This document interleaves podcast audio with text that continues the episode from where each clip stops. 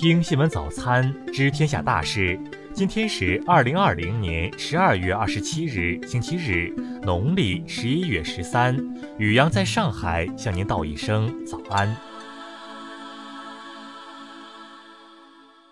先来关注头条新闻：未成年人刑责降低至十二岁，大连十岁遇害女童家属终于等到这一天。针对低龄未成年人严重犯罪问题，刑法修正案近日作出重大修改，对法定最低刑事责任年龄做个别下调，规定十二周岁以上低龄未成年人实施以下犯罪行为，应当负刑事责任。对此，大连十三岁男童杀害十岁女童案件中的受害女童母亲贺女士表示，女儿遇害一年多了，家人一直在坚持着呼吁降低刑责最低年龄，现在终于等到了这一天。贺女士说：“我会跟我的律师沟通，把这个法案作为新的材料递交，希望这条新的法案能用在杀害我女儿的凶手的量刑上。”据此前报道，二零一九年十月二十日，大连十三岁男孩蔡某某在家中将十岁女孩王某杀害，并抛尸灌木丛。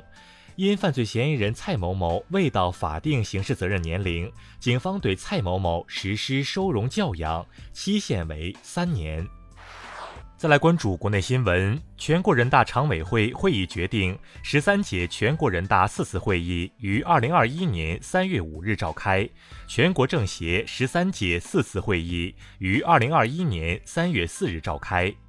国家药监局药审中心信息显示，国药集团北京生物制品研究所的新型冠状病毒肺炎灭活疫苗上市申请已获受理。这意味着国内有序接种即将开始。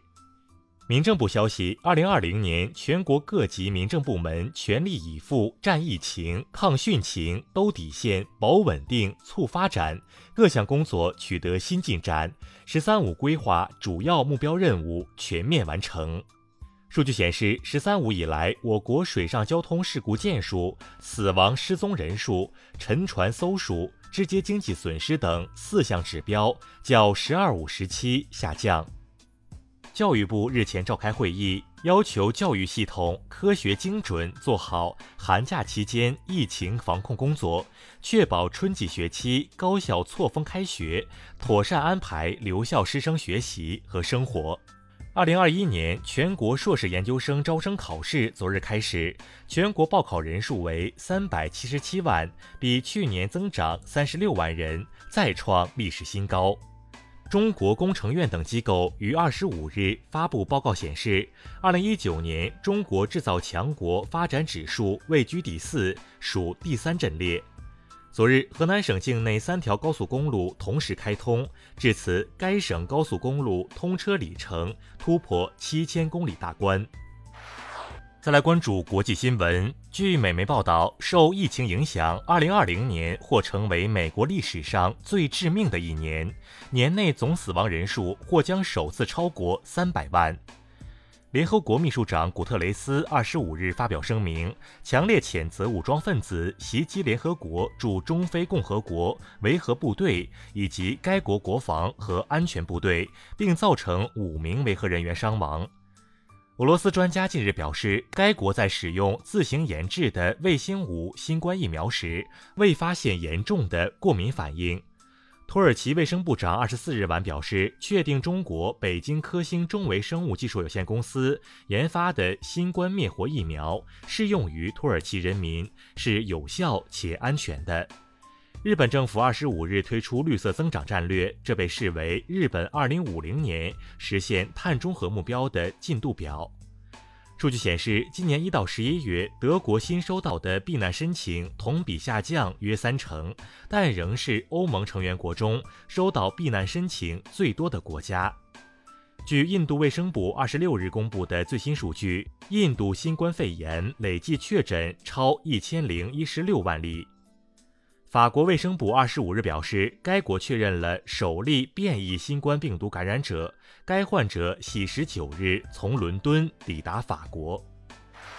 再来关注社会民生新闻。北京市疾控中心日前再次发布提示，要求从事冷链、快递外卖、公共交通、医疗卫生等重点行业从业人员必须佩戴口罩。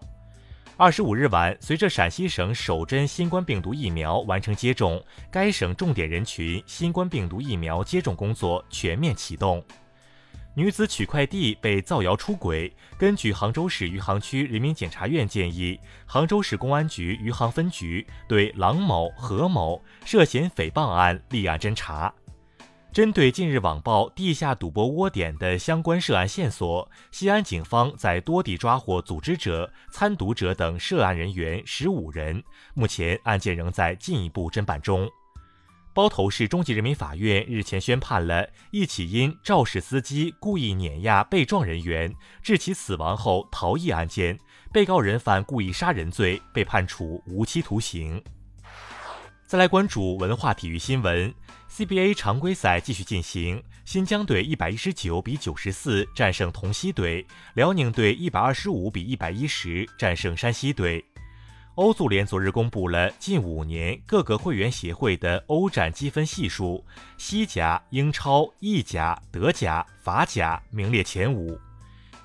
由中央广播电视总台出品的重大革命历史题材剧《跨过鸭绿江》将于今晚登陆 CCTV 一黄金时间首播。近日，位于重庆南岸区的故宫文物南迁纪念馆宣布初步开放，四栋文物建筑、四栋传统风貌建筑，带游客沉入沧桑历史中。以上就是今天新闻早餐的全部内容。如果您觉得节目不错，请点击再看按钮。咱们明天不见不散。